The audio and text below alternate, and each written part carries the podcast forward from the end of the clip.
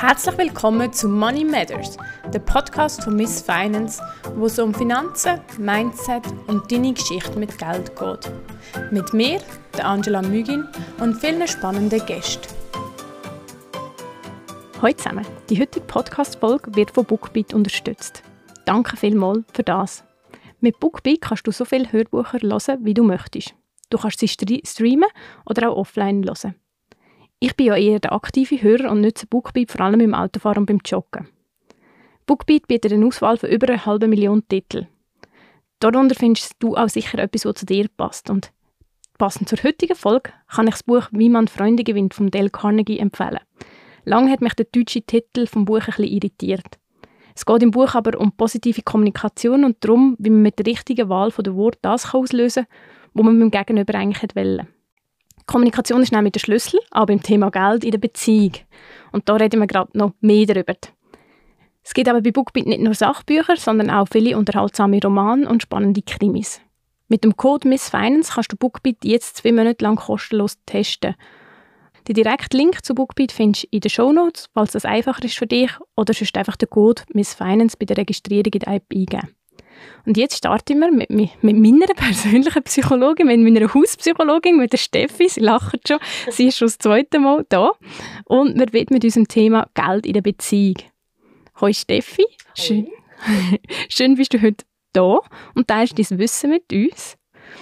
Ähm, aber Steffi ist schon in der Folge «Unsere Emotionen an der Börse» dabei gewesen und hat uns dort sehr spannende Einblicke gegeben. Ein paar davon zitiere ich im Fall sogar immer wieder einmal. Wirklich? Ja. Wow. Ja, du hast zum Beispiel gesagt, was wäre, wenn wirklich niemand mehr Emotionen hat an der Börse? Was würde dann passieren? Und das finde ich mega spannende Gedanken. Mhm.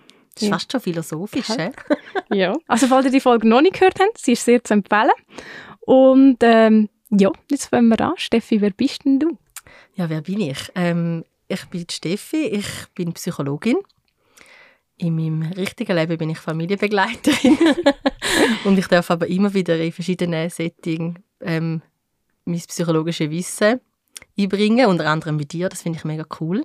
Und ich weiß gar nicht, ob wir das in der letzten Folge auch schon gesagt haben, dass wir uns aus den Lehrzeiten kennen, dass wir beide mhm. Buchhändlerinnen gelernt haben. Genau, also in meinem früheren Leben bin ich mal eine Buchhändlerin mhm. Ja, und jetzt auch. aber sehr, ja, du ja. auch, genau, und jetzt aber sehr in der Psychologie unterwegs. Ja. Genau, die Steffi kennt vielleicht schon auch von SRF We, Myself and Why, wo sie immer mega coole, cool, mega cool Sachen erklärt. Also ein bisschen psychologische Phänomene, oder? Mhm, Sagt man genau, dem, ja. ja. Und heute reden wir aber über Geld in der Beziehung und wir brechen damit eigentlich quasi ein Tabu, weil man sagt so ein bisschen, Paar reden eigentlich sogar lieber über Sex als über Geld. Hey, das schockiert mich. Das schockiert mich, weil ich habe ja auch eine Ausbildung in Sexologie noch zusätzlich. Ich könnte auch noch über Sex reden.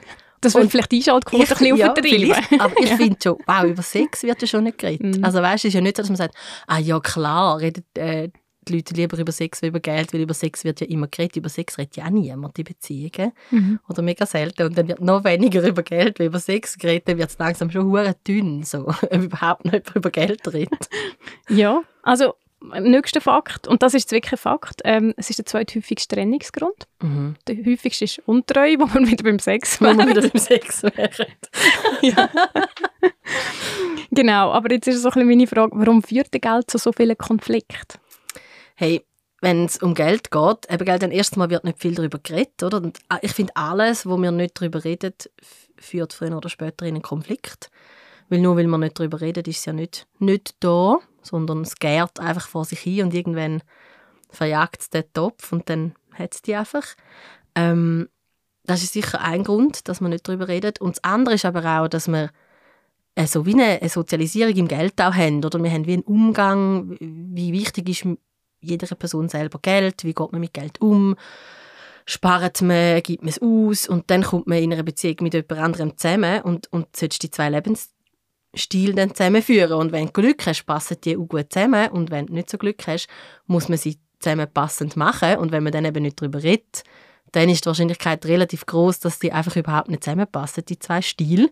Also vielleicht hast du dann jemanden, der wirklich ähm, sehr aufs Geld schaut, mit jemandem, der einfach was reinkommt, wieder raushaut und dann gibt es früher oder später einfach einen Konflikt.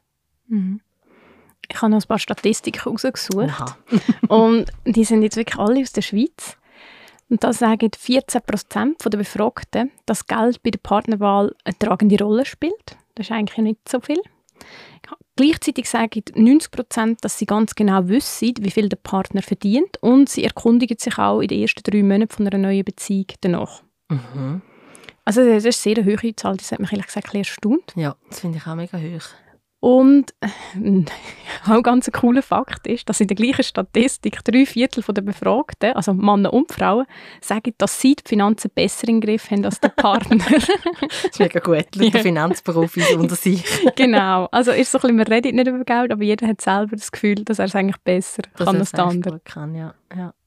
Ich finde es noch spannend, ich glaube, also ich glaube, wenn man ganz ehrlich wäre, ich meine, du hast gesagt 14 Prozent, gell? Mhm. Ähm, 14 Prozent ist das ein Thema in der Partnerwahl, aber wahrscheinlich ist das auch ein Thema, weil ich meine, je nachdem, wie du dein Leben lebst, triffst du mit den einen Leuten zusammen und mit den anderen nicht, oder? Also wenn du jetzt deinen Partner im Ausgang kennenlernst oder deine Partnerin oder in der Ferien. Oder im Golfclub. Oder im Golfclub, dann, in, dann ja. hast du einfach schon eine Schnittmenge von Leuten, die sich auch dort aufhalten oder nicht. Und dann hat es ja unbewusst wahrscheinlich schon ein bisschen Einfluss. Man, man würde es einfach nicht so sagen. Oder es mhm. ist dann nicht, dass man irgendwie in einem Datingportal angibt, man muss so und so viel verdienen. Das will man in der Schweiz eh nicht machen, weil man ja gar nicht so viel über Geld redet. Das geht ja nicht, das als Kriterium ja. zu machen. Und es ist auch so ein bisschen negativ behaftet, dann auch zu sagen, hey, mal, mir ist Geld wichtig. Ja, das stimmt. Ja. ja. Gut, wir haben ja so ein bisschen eben von Prägung und Familie wo da im Wert, Wert Familie, wo eine Rolle spielt, aber auch unsere ganze Kultur und Gesellschaft gerät. Oder du hast ein bisschen angeschnitten, es gibt so das bekannte Beispiel, das ich immer wieder bringe. Ähm, ich kann einst die Woche McDonalds essen oder ich kann einst die Woche ins Go Mio Restaurant essen. Nichts ist falsch, aber wenn jetzt der eine das eine will und der andere das andere, dann habe ich eine Herausforderung, oder? Mhm. Ja, ich finde, Herausforderung ist noch schön formuliert, oder? Ich glaube, je nachdem, wie viele Skills das wir haben, um Sachen ansprechen, um Sachen ausdiskutieren, kann es auch einen handfesten Streit geben, oder? Und dann neigen viele Leute so im ersten Moment zu so faulen Kompromiss, oder? Dass man dann irgendwie findet, gut, dann komme ich halt mit im, ins Gummio, vielleicht kann ich mir es nicht leisten oder vielleicht will ich mir es nicht leisten, oder? Das ist dann auch der Unterschied. Ähm, oder dann komme ich halt in McDonald's, ähm, obwohl der ja jetzt auch nicht mega günstig ist, wenn jetzt viel ist. Also ja, ich glaube, am Schluss muss man man muss es einfach besprechen, oder? Es gibt keinen Weg daran vorbei, weil sonst ist es einfach ein fauler Kompromiss. Dann hockst du zwar einmal in der Woche in dem Gummio-Restaurant, streitest aber vorher, streitest nachher, bist aufeinander verrückt. Ähm, und dann besprichst du es lieber und gehst halt vielleicht nur einmal im Monat in ein teures Restaurant, aber dann mit mega Genuss und es ist für beide stimmig. Und ich finde, es ist auch noch wichtig, nur weil man das in der Partnerschaft nicht machen kann, heisst ja nicht unbedingt, dass man es nicht machen kann. Also vielleicht findet mein Partner, hey, nein, das Geld gebe ich nicht aus für da, dann gehe ich halt mit jemand anderem in so ein teures Restaurant, wo, wo Essen auch so viel wert ist, wenn das geht, oder gerade wenn man getrennte Konten hat oder wenn man irgendwie eigenes Geld hat, wo man selber einplanen kann, dann ist das ja kein Problem.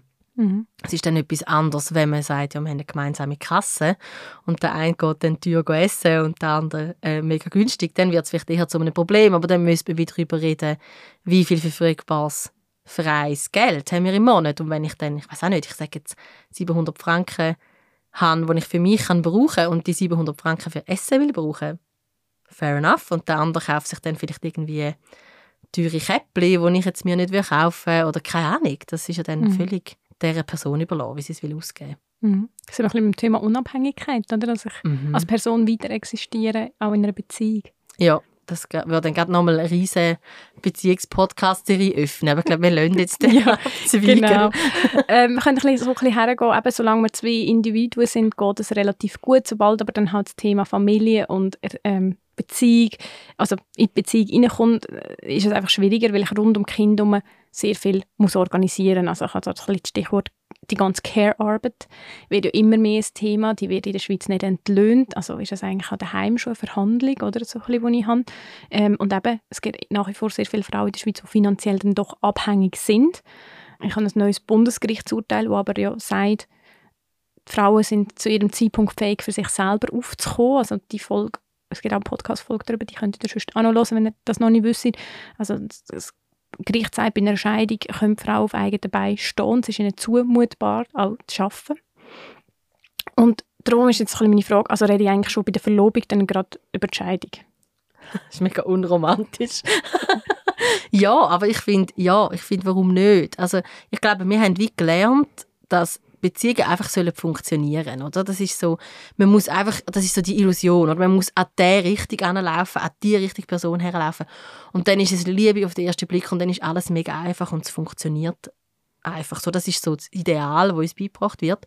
Und das funktioniert einfach in keinem Belang. Also das funktioniert weder in der Sexualität, wenn wir in dem Thema nochmal sein wollen, noch ähm, funktioniert es im Thema Finanzen. Oder eine Beziehung funktioniert nicht einfach, weil wir ein richtiger Mensch hergelaufen sind, sondern weil wir Arbeit investieren und weil wir uns äh, reingehen und weil wir uns involvieren und weil wir Sachen besprechen. Und ich finde, wenn man will gewappnet sein und wenn man sich auch will können lassen nachher, dann macht es Sinn, wenn man Sachen im Voraus bespricht, weil alles, was ich besprochen habe, gibt mir auch eine gewisse Sicherheit. Und dann kann ich mich voll reingeben in die Beziehung mit der Hoffnung, dass es das Leben lang hebt oder mit der Bestrebung, dass es das Leben lang hebt, aber im Wissen, hey, ich habe einen, ich habe einen Fallschirm, ich habe den an, der ist packt, der funktioniert.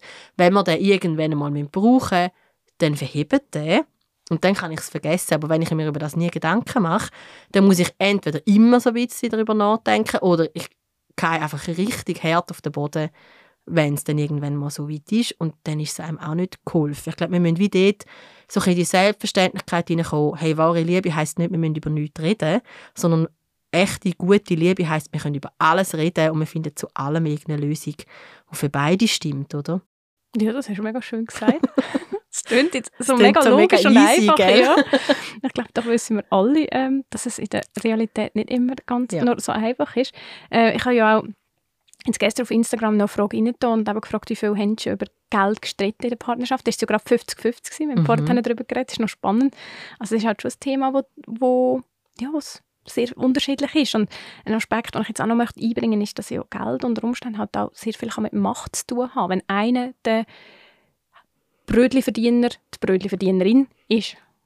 Ja, also dann hast du sofort hast Macht, ja, mhm. und du hast ähm, auch eine Verantwortung von der Person, die es nicht verdient, oder? Man kann dann nicht einfach sagen, ja, ich verdiene es nicht, ich gebe alles ab und, und studiere nicht mehr mit, weil es, man hängt ja gleich mit drin, oder? Also mit heiraten ist, dann gehören die Finanzen beiden. Dann kann man nicht einfach sagen, ja, mit dem habe ich nichts zu tun, mhm. sondern dann, dann geht es uns beide etwas an. Ähm, wenn's, wenn Kinder involviert sind, dann sowieso. Und du kommst eben auch gerade in ein Ungleichgewicht, oder wenn man wie sagt, hey, die eine Arbeit ist Erwerbsarbeit, die wird zahlt und die andere Arbeit ist einfach, weiß auch nicht, freiwillige Arbeit, Care-Arbeit, die nicht zahlt wird, dann kommst du einfach in ein Ungleichgewicht. Und wenn man aber wie als Paar schafft, um zu sagen, hey, beide Arbeit ist gleich viel wert, wir leben aber leider in einer, in einer Gesellschaft, wo nur die eine Arbeit finanziell oder in Geld aufgewogen wird, dann kommst du auch nicht so in das Ungleichgewicht. Oder wieso hast du dann schnell im Gefühl, hey, ich muss den, den oder die, wo das Geld verdient, für alles um Erlaubnis fragen. Dabei bist du ja nicht daheim im Liegestuhl im Normalfall und, und äh, hast die Füße oben, sondern führst den Haushalt, erziehst Kind, äh, unterstützt Kind, machst ganz viel Sonstarbeit, indem du noch irgendwie freiwillig überpflegst oder schaust. Also du haltest dieser Person, die arbeitet, für Geld ja den Rücken frei. Und ich glaube, wenn man das so kann auch sehen, dass es eben nicht einfach ein bisschen, ja, sie ist noch ein bisschen daheim und schaut für Kind ist, dann kommt man auch nicht so schnell in so ein Ungleichgewicht. Und wenn es aber wirklich ist, ja, ich schaffe und schaue für dich, dann kommt man mega fest in ein Gefäll, oder? Mhm. Und in eine Abhängigkeit. Und ich glaube, das hilft in einer Beziehung auch nie. Oder wenn ich das Gefühl habe, ich bin weniger wert wie die andere Person, dann kommt es nicht gut. Oder dann streiten wir nachher einfach über das Geld, aber eigentlich geht es um etwas ganz anderes. Aber wir hängen es dann am Geld auf, aber eigentlich geht es um Wertschätzung oder um, um aufeinander schauen, füreinander schauen, um ja, einander Wert, Wert zu geben, oder? Mhm. Ich möchte noch schnell einhängen, du hast gesagt, eben, bei einer Ehe ist man ja dann auch im gemeinsamen Boot. Also dort auch Achtung vor gemeinsamer, gemeinsamer Haftung. Also mhm. auch bei Schulden zum Beispiel haftet man da ja für einen Partner. Also dort einfach nochmal wirklich rechtliche ähm, Randnotiz. Und das andere, was du jetzt angesprochen hast, was ich nochmal möchte einhängen ist wirklich der Wert. Also du hast gesagt, es steckt manchmal auch noch viel mehr oder etwas ganz anderes dahinter. Also ein bisschen Zufriedenheit mit der Beziehung oder einfach ganz viele mhm. andere Herausforderungen, die man hat.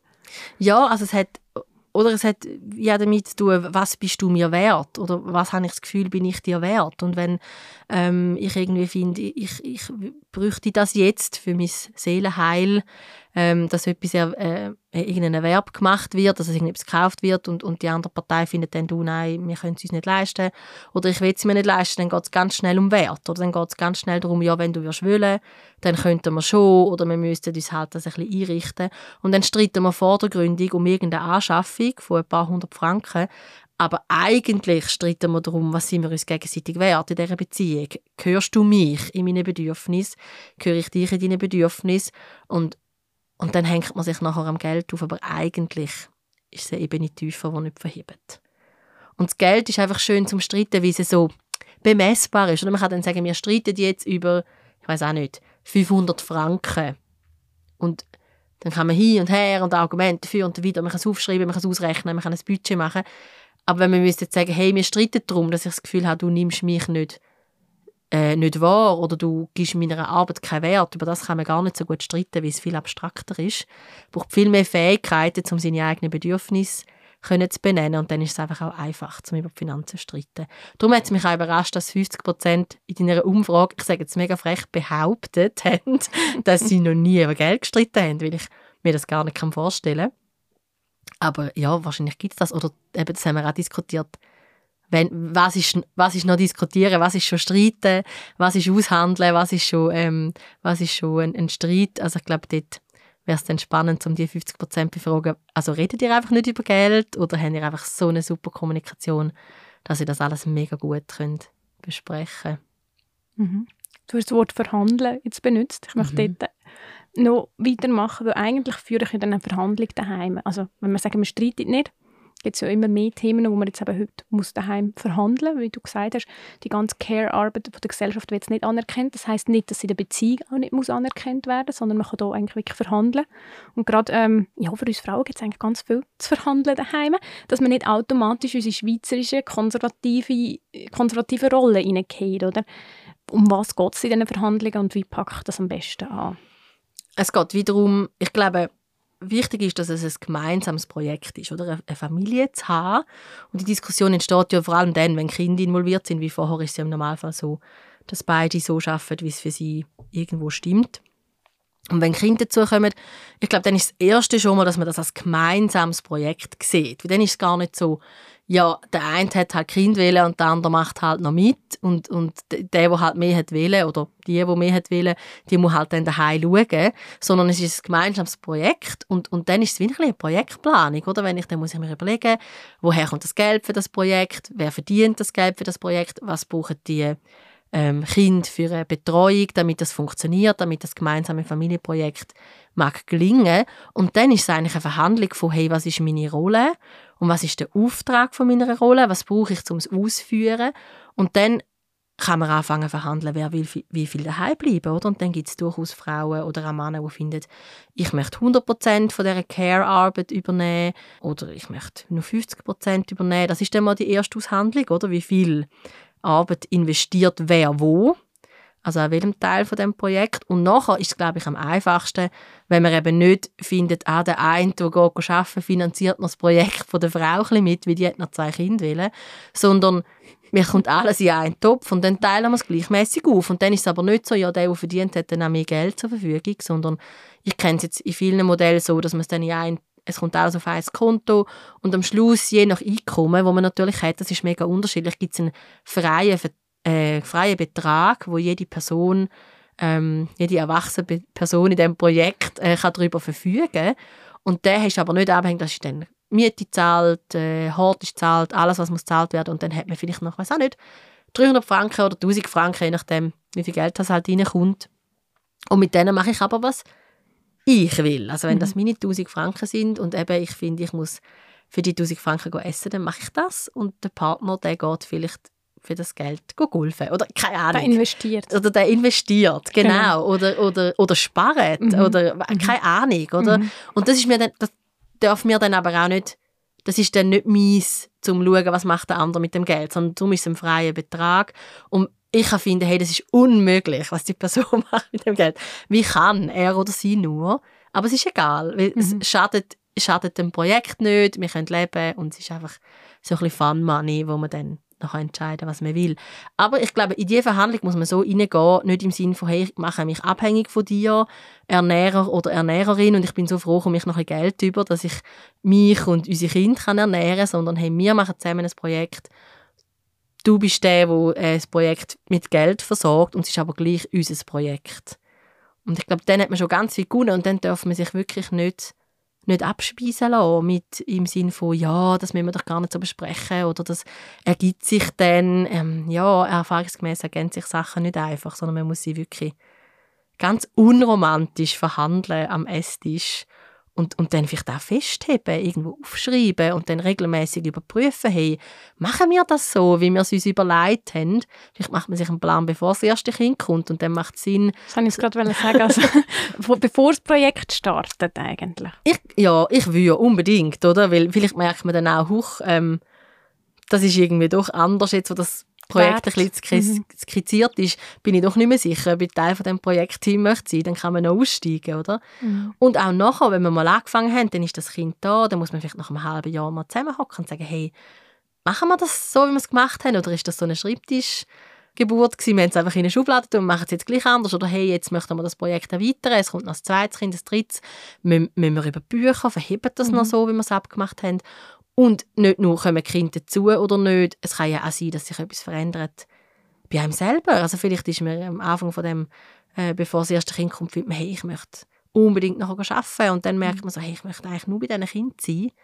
Oder umgekehrt und dann muss man wieder neu verhandeln. Also ich finde, man darf dann auch nicht davon ausgehen, es ist einfach in Stein gemeißelt, sondern dann hockt man wieder her und muss sein Bedürfnis wieder benennen und sagen, hey, das ist es bei mir gerade, wie, wie können wir das ausbeindeln, dass es für beide stimmt. Und ich glaube, dann kommt man zu ganz vielen überraschend guten Lösungen, wenn man es miteinander anschaut. Mhm.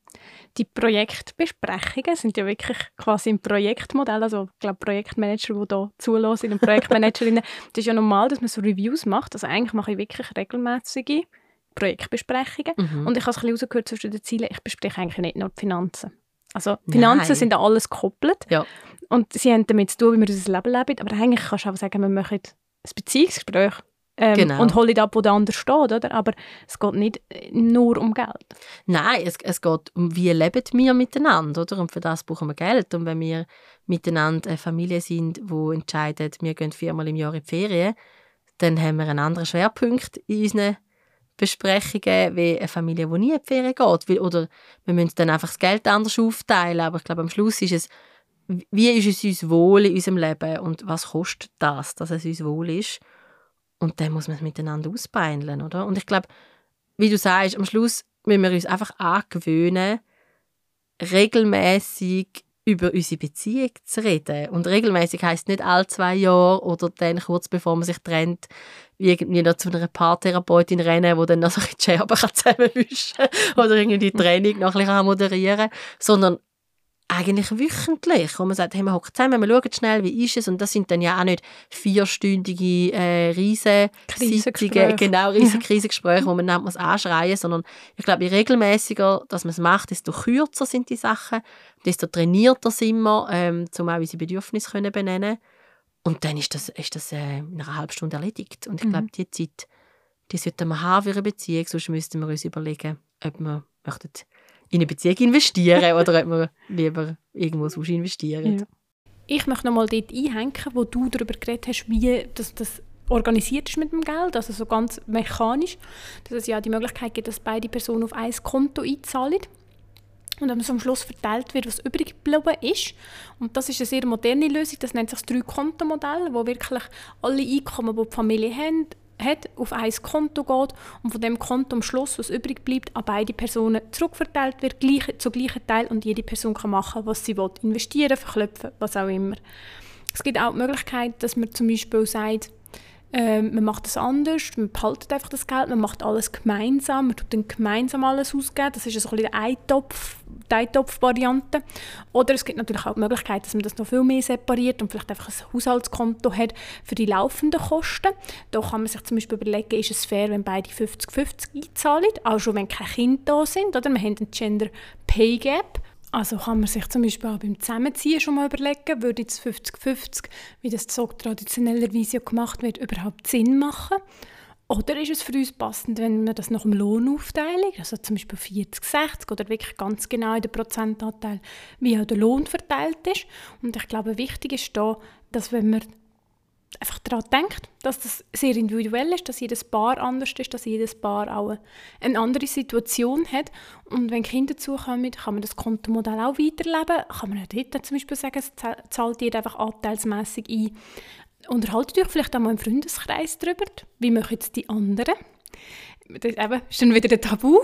Aber ähm, ja, wir dürfen doch wirklich auch ein bisschen outside the box Lösungen machen und rein von den verschiedenen Kontolösungen her, die es gibt, bin ich sicher, es findet jeder und jede die Lösung, die passt. Könntest du uns so ein bisschen zum Abschluss sagen, wie führe ich denn genau das regelmäßige Gespräch? Was sind da für Punkte, wo man beachten ähm, also inhaltlich finde ich, können da mega frei gestalten, was, also, was halt sich dann gerade aufdrängt. Ich glaube, wichtig ist, dass man eine konkrete Situation kann haben, wenn es die gibt, weil es dann einfach plastischer ist für das Gegenüber, um es zu verstehen. Und dass man ganz fest bei sich bleibt. Also ich bin nicht so Fan von ich also ich bin schon Fan von Ich-Botschaften.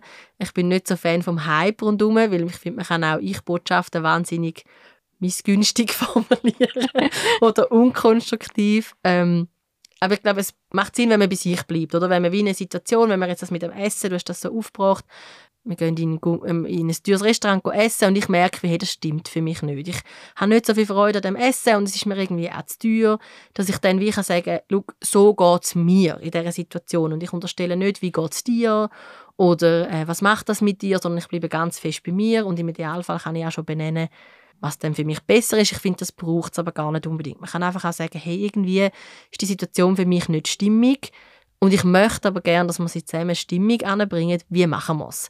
Und dann hat man der, im Idealfall ein Gegenüber, wo man sich auf eine Diskussion dann kann einladen und dann finden, hey, wie ist es denn für dich? Und dann kann die Person von sich berichten. Wie ist es für sie? Und dann muss man schauen, gibt es irgendeinen Kompromiss oder gibt es auch keinen? Also manchmal gibt es auch keinen Kompromiss. Und dann ähm, ist, ist die Lösung einfach, dass man halt eben nicht mehr miteinander geht, Tür essen, weil es der eine einfach reut und die andere nicht.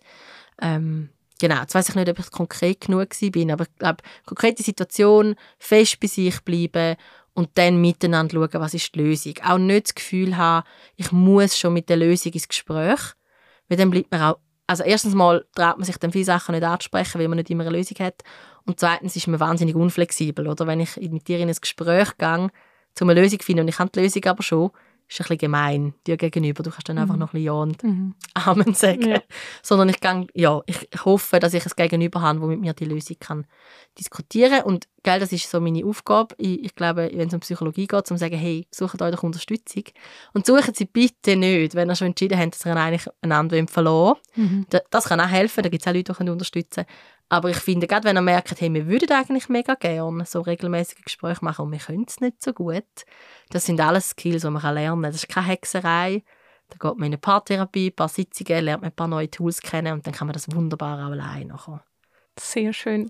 Danke vielmals, liebe Steffi. Mit dem Appell entlösen wir euch heute so ein bisschen. Danke vielmals fürs Zuhören. Danke dir, Steffi, dass du dabei bist. Danke. Und tschüss zusammen. Tschüss.